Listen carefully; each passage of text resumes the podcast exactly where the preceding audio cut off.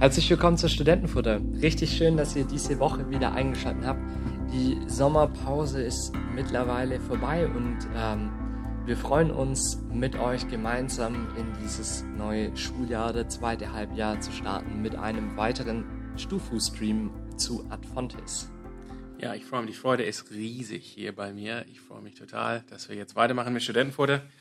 Und ähm, ja, Adfontes, ne? Wir haben mit Adfontes schon begonnen gehabt. Da haben wir das griechische Wort Pistis, Glaube, gemacht. Das war vor ein paar Monaten. Und das war ein, ein Begriff aus, der, aus dem griechischen Neuen Testament. Und da haben wir ein bisschen geschaut, okay, wo kommt dieses Wort überall vor in der Bibel und was bedeutet dieses Wort, wie kann man das verstehen. Aber wir haben jetzt den, die, diese Serie oder diese Reihe oder diesen Stream Adfontes ein bisschen erweitert und machen heute nicht einen Begriff aus der Schrift, aus der Heiligen Schrift, sondern machen was anderes, Lukas. Genau, wir schauen uns einen wichtigen Text aus äh, Ja. der christlichen Geschichte an und wollen den gemeinsam mit euch ähm, lesen in voller Länge. In voller Länge. Aber Genau. es ist nicht so lang. Wir haben, wir haben wirklich gedacht, ähm, das war schön, dass es wir, das, also wir, wir, wir beide lesen sehr gerne, das muss man auch sagen. Und äh, man kann uns folgen auf Goodreads. Wir haben beide Konten da. Das, das gibt uns ein bisschen Druck, dass wir wirklich lesen. Wenn Ja. wir sagen, die Leute sollen uns folgen auf Goodreads, dann- dann könnt ihr sehen, wenn ihr uns findet auf Goodreads, dann könnt ihr sehen auch, was wir lesen und was wir schon gelesen haben. Und teilweise machen wir auch Reviews, äh, Rezensionen von den Büchern, die wir gelesen haben. Aber wir, wir, wir haben beide ähm, richtig gute Texte auch jetzt neulich gelesen. Ähm, äh, ähm, und wir wollen einfach das prägnante, starke, ähm, einflussreiche, wichtige Texte aus der christlichen, aus dem christlichen Kanon, aus der christlichen Tradition, aus der, aus der Kirchengeschichte auch, aber auch aus der Neuzeit einfach ähm, bekannte werden. Und dann haben wir gedacht, dann starten wir heute und lesen einen ganz alten Text, aber in voller Länge, Ja. aber ein Text, der richtig wichtig ist. Ja, und zwar Und das, auch sehr schön. Ja, das Glaubensbekenntnis von Nicäa und Konstantinopel, Mhm. ähm, was die meisten von euch bestimmt nicht kennen. Ich kann, also ich kannte es immer vom Namen und äh, im Studium ist es dann aufgetaucht, aber äh, es ist eigentlich total spannend, weil es das Glaubensbekenntnis ist, was die meisten christlichen Kirchen eigentlich ähm, sprechen können und Ja und Amen dazu sagen können. Und deswegen ist es eine total wichtige Grundlage eigentlich für die gemeinsame Zusammenarbeit und den gemeinsamen Glauben. Ähm, und es ist erstaunlicherweise ein bisschen ausführlicher als das apostolische Glaubensbekenntnis. Ja, es ist ein, ja, um einiges ausführlicher als das apostolische Glaubensbekenntnis. Ähm, du sagst es, du, du, du hast es nicht unbedingt gekannt. Ähm, Ich glaube, im Westen, nicht ich glaube, ich war im Westen hier, ist das typische Glaubensbekenntnis, was man auch immer wieder hört und sagt auch gemeinsam, ist tatsächlich das apostolische Glaubensbekenntnis, was auch zurückgeht auf, eine, auf ein lateinisches äh, Taufbekenntnis aus der, aus der Gemeinde in Rom. Und das Glaubensbekenntnis von Nicäa, oder beziehungsweise du hast es auch richtig gesagt, Nicäa, Konstantinopel, geht auf ein griechisches Original zurück und wird, je nachdem aus welcher Kirche man kommt, es wird manchmal gesprochen an hochfesten Feiertagen, ähm, manchmal an dem Dreieinigkeitssonntag, an dem Sonntag nach, ähm, nach Pfingsten. Ansonsten ist normalerweise das Glaubensbekenntnis, was man hier im Westen hört, das Apostolikum. Ja. Ja. Und ich meine, es ist, sollte schon mal gehört worden sein, weil äh, zumindest für die Leute, die in Freiburg sind, unsere Zuhörer, die auch in unsere Gemeinde gehen, ähm, es steht auf unserer Homepage. Wir Ja. unterschreiben das. Wir unterschreiben Und das. äh, tatsächlich, wenn man bei uns Mitglied wird, dann sagt man, dass man das Glaubensbekenntnis von das apostolische und das nizäische Glaubensbekenntnis bejahen. Ja. Das Ja, Schöne, das Apostolische, das ist auch wichtig und das, ähm, das ist auch, also diese Glaubensbekenntnisse ähm, sind nicht gegeneinander. Die, die bestätigen letztendlich den, den gemeinsamen Glauben. Ähm, aber wir werden darüber vielleicht reden, nachdem du das Glaubensbekenntnis gelesen hast. Das Schöne an, dem, an das Glaubensbekenntnis oder an dem Glaubensbekenntnis von Nicäa, Konstantinopel, ist, dass es das Glaubensbekenntnis ist, was uns als Weltchristenheit tatsächlich verbindet. Das ist eine, das ist letztendlich der Text, der, der Symbol, der die Einheit der Weltchristenheit zum Ausdruck bringt. Wo alle Kirchen, also nicht nur römisch-katholisch oder griechisch-orthodoxe Kirche dabei sind oder auch lutherische Kirche und so weiter, methodistische Kirche, Freikirchen, sondern auch die, die, die koptische Kirche, die äthiopisch-orthodoxe Kirche, die assyrische Kirche des Ostens, All diese Kirchen sind, sind dabei, können auch mit uns den gemeinsamen Glauben äh, an Jesus sprechen. Dann würde ich sagen, Ja. wir lesen es einfach mal durch und lassen Auf, es auf, auf uns Griechisch, oder? Ich könnte auch noch Latein oder Syrisch anbieten. Dann machen wir Syrisch. Nee, wir lesen den, äh, Lesen die deutsche Fassung. die deutsche Fassung. Wir glauben an den einen Gott, den Vater, den Allmächtigen, der alles geschaffen hat, Himmel und Erde, die sichtbare und die unsichtbare Welt. Und an den einen Herrn, Jesus Christus, Gottes eingeborenen Sohn, aus dem Vater geboren vor aller Zeit. Gott von Gott, Licht vom Licht, wahrer Gott von wahrem Gott, gezeugt, nicht geschaffen eines Wesens mit dem Vater. Durch ihn ist alles geschaffen. Für uns Menschen und zu unserem Heil ist er vom Himmel gekommen, hat Fleisch angenommen. Durch den Heiligen Geist von der Jungfrau Maria ist er Mensch geworden. Er wurde für uns gekreuzigt unter Pontius Pilatus, hat gelitten und ist begraben worden, ist am dritten Tage auferstanden nach der Schrift und aufgefahren in den Himmel. Er sitzt zu Rechten des Vaters und wird wiederkommen in Herrlichkeit zu richten die Lebenden und die Toten. Seine Herrschaft wird kein Ende sein. Und wir glauben an den Heiligen Geist, der Herr ist und lebendig macht, der aus dem Vater hervorgeht, der mit dem Vater und dem Sohn angebetet und verherrlicht wird der gesprochen hat durch die Propheten. Und die eine heilige, katholische und apostolische Kirche. Wir bekennen die eine Taufe zur Vergebung der Sünden. Wir erwarten die Auferstehung der Toten und das Leben der kommenden Welt. Amen. Amen.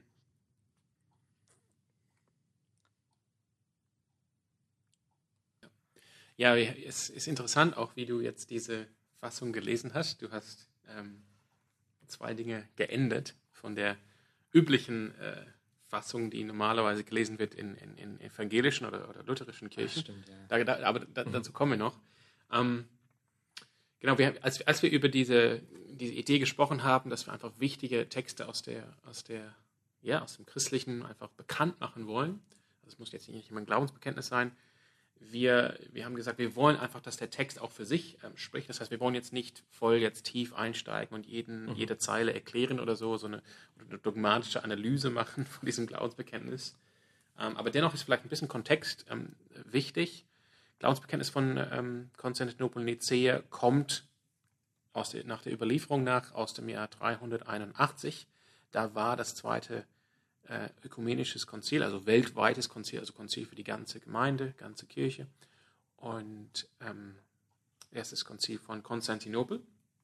Und es ging tatsächlich darum, in diesem Konzil sowohl die Göttlichkeit von Jesus Christus als auch die Göttlichkeit vom Heiligen Geist zu bestätigen und eindeutig zu machen. Das sieht man. Das ist, das ist, wenn man will, das Problem am Apostolikum.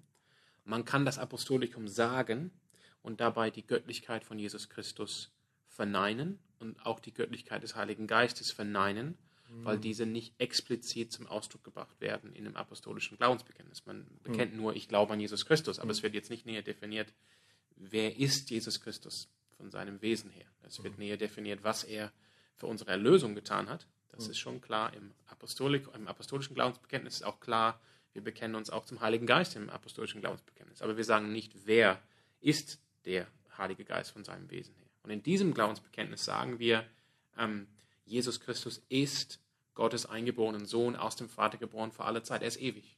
Er hat keinen Anfang gehabt. Er ist Gott von Gott, Licht vom Licht, wahre Gott von wahren Gott, gezeugt, nicht geschaffen. Er ist kein Geschöpf. Ähm, er ist eines Wesens mit dem Vater. Und also da wird sehr deutlich die, die Göttlichkeit von Jesus Christus klar gemacht. Und bei, beim Bekenntnis an den Heiligen Geist heißt es, wir glauben an den Heiligen Geist, der Herr ist. Damit wird er Auf Gottes Ebene gestellt. auf Gottes Ebene gestellt, Ja. äh, der aus dem Vater hervorgeht. Das beschreibt seine ähm, Beziehung innerhalb der Dreieinigkeit. Der Sohn ist natürlich der Sohn vom Vater. Mhm. Ähm, und, und dann ähm, heißt es, der Heilige Geist wird mit dem Vater und dem Sohn angebetet und verherrlicht.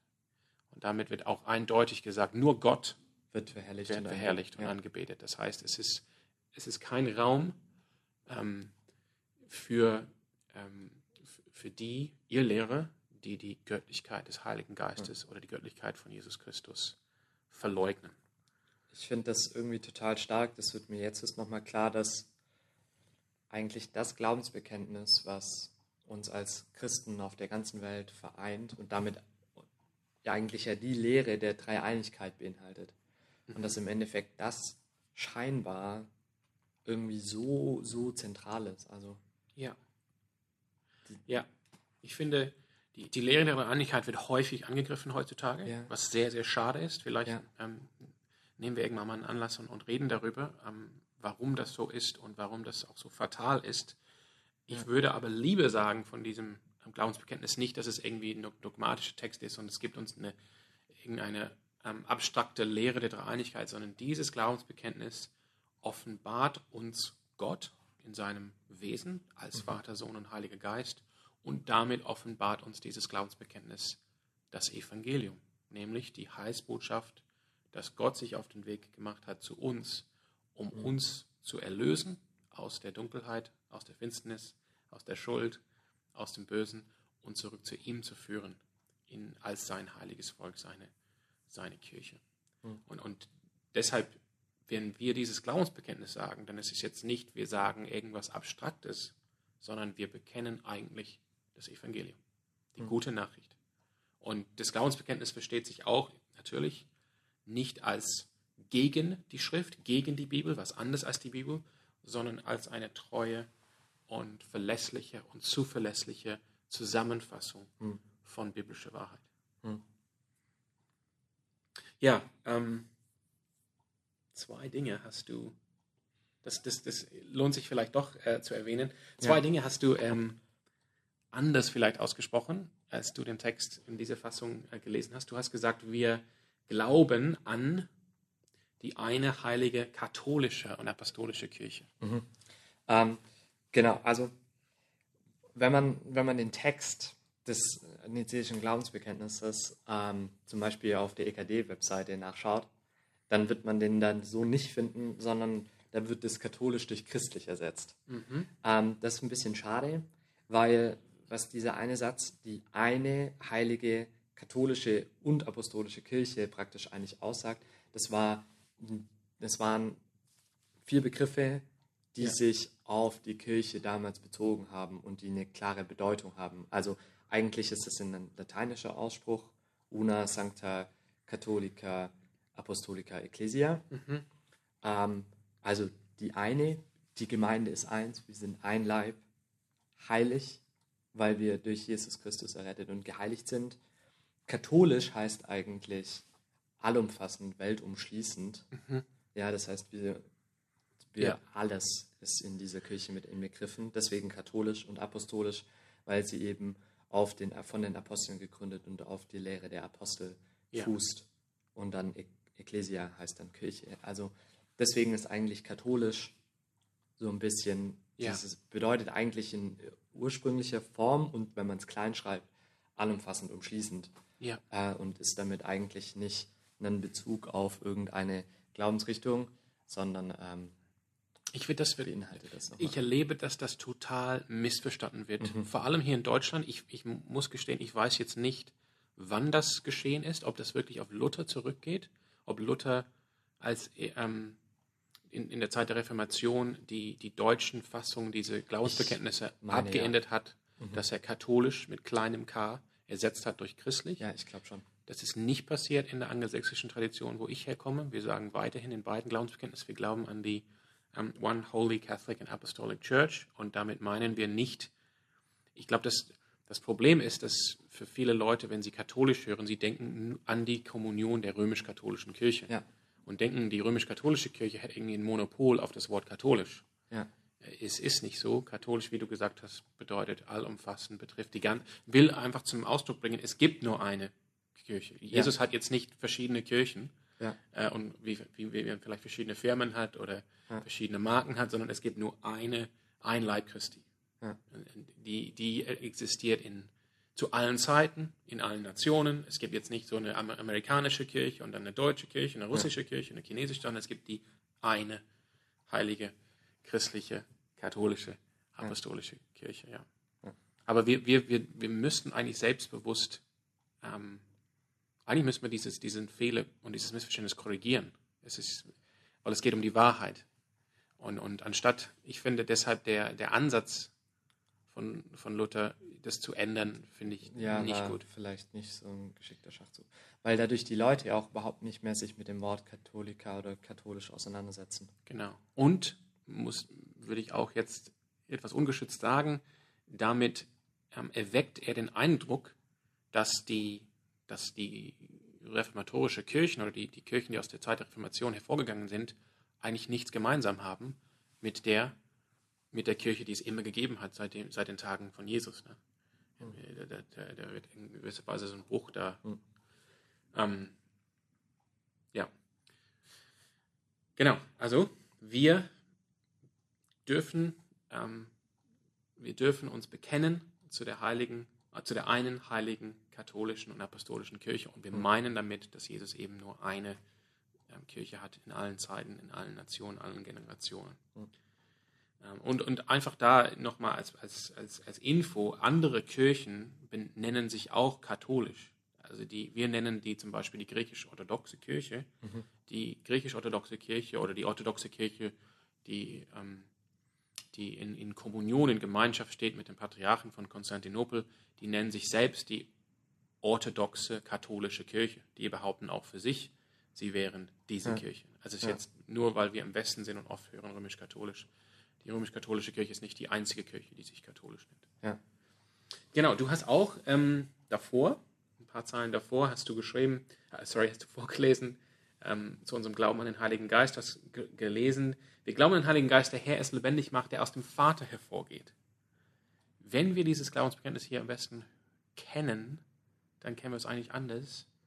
Dann Wir wird da kennen's noch und dem Sohn. Ja, der aus dem. Vater und dem Sohn hervorgeht. Ja. Das ist tatsächlich schwierig. Wenn wir, weil wir vorhin von Einheit gesprochen haben, das ist das Glaubensbekenntnis, was alle Christen vereint, wo alle Kirchen gemeinsam den Glauben an Jesus bekennen können. Ja. Ähm, aber es gibt tatsächlich ein, eine kleine Fußnote bei diesem Glaubensbekenntnis und das betrifft hier diese drei Worte ähm, auf Deutsch und dem Sohn. Hm. Ja. Was hat es damit auf sich? Ähm, das wurde nachträglich von, von Kirchen hinzugefügt. Ähm, und zwar geht es da um den Streit, ob der, ob der Sohn genauso wie der Vater den Heiligen Geist einhaucht. Mhm. Also ähm, man nennt diesen Streit den Streit um Filioque, Ja. also Sohnhauchung. Nee? Filioque heißt und dem Sohn auf Ah, und dem Lateinisch. Sohn. Ah, Mit stimmt. diesem Ja. Que Stimmt, ja. nachgestellt. Ja. Genau, und es geht im Endeffekt darum, äh, ob der Sohn auch den Heiligen Geist spendet oder ob das nur der Vater tut. Äh, und da geht es um, ich glaube, so, ein- so ein bisschen das Verhältnis innerhalb der Trinität unter Ja. den einzelnen Personen. Äh, und da gab es Streitigkeiten darüber, wie das zu verstehen ist. Und Ja.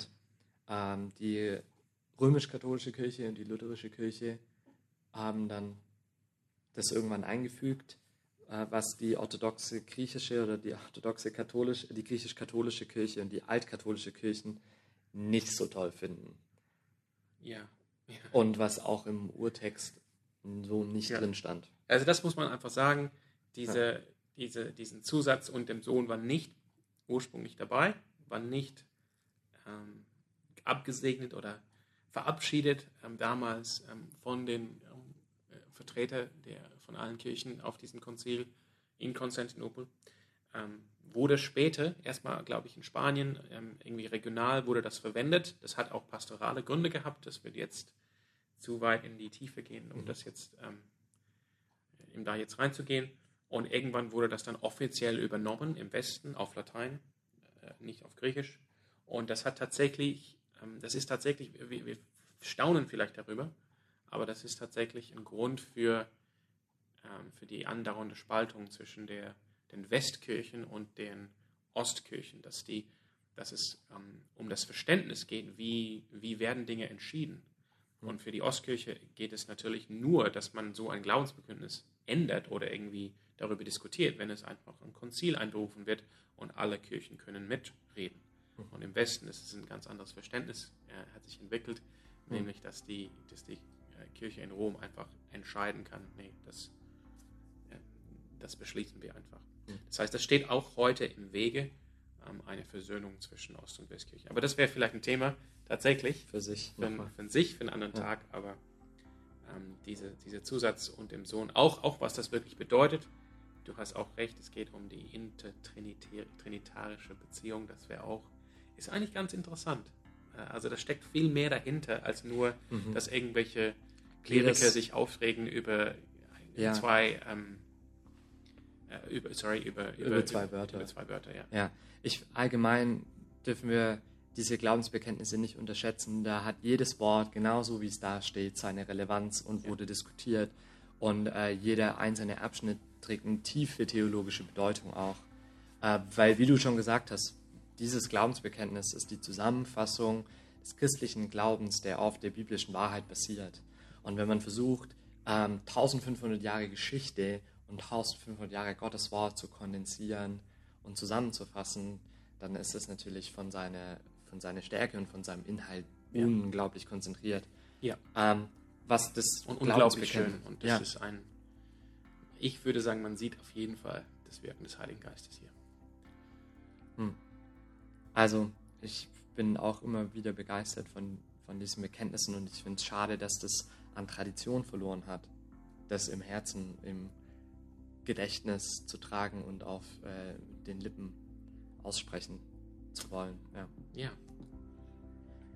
Ich hoffe, dass euch die Folge gefallen hat. Ich hoffe, dass wir euch so ein bisschen ähm, das Nizäische oder das Nizäisch-Konstantinopolische Glaubensbekenntnisse ein bisschen schmackhafter zu machen. Ähm, lest euch gerne nochmal durch. Ihr findet es auf der Webseite von der Calvary oder von der EKD äh, oder auf Wikipedia.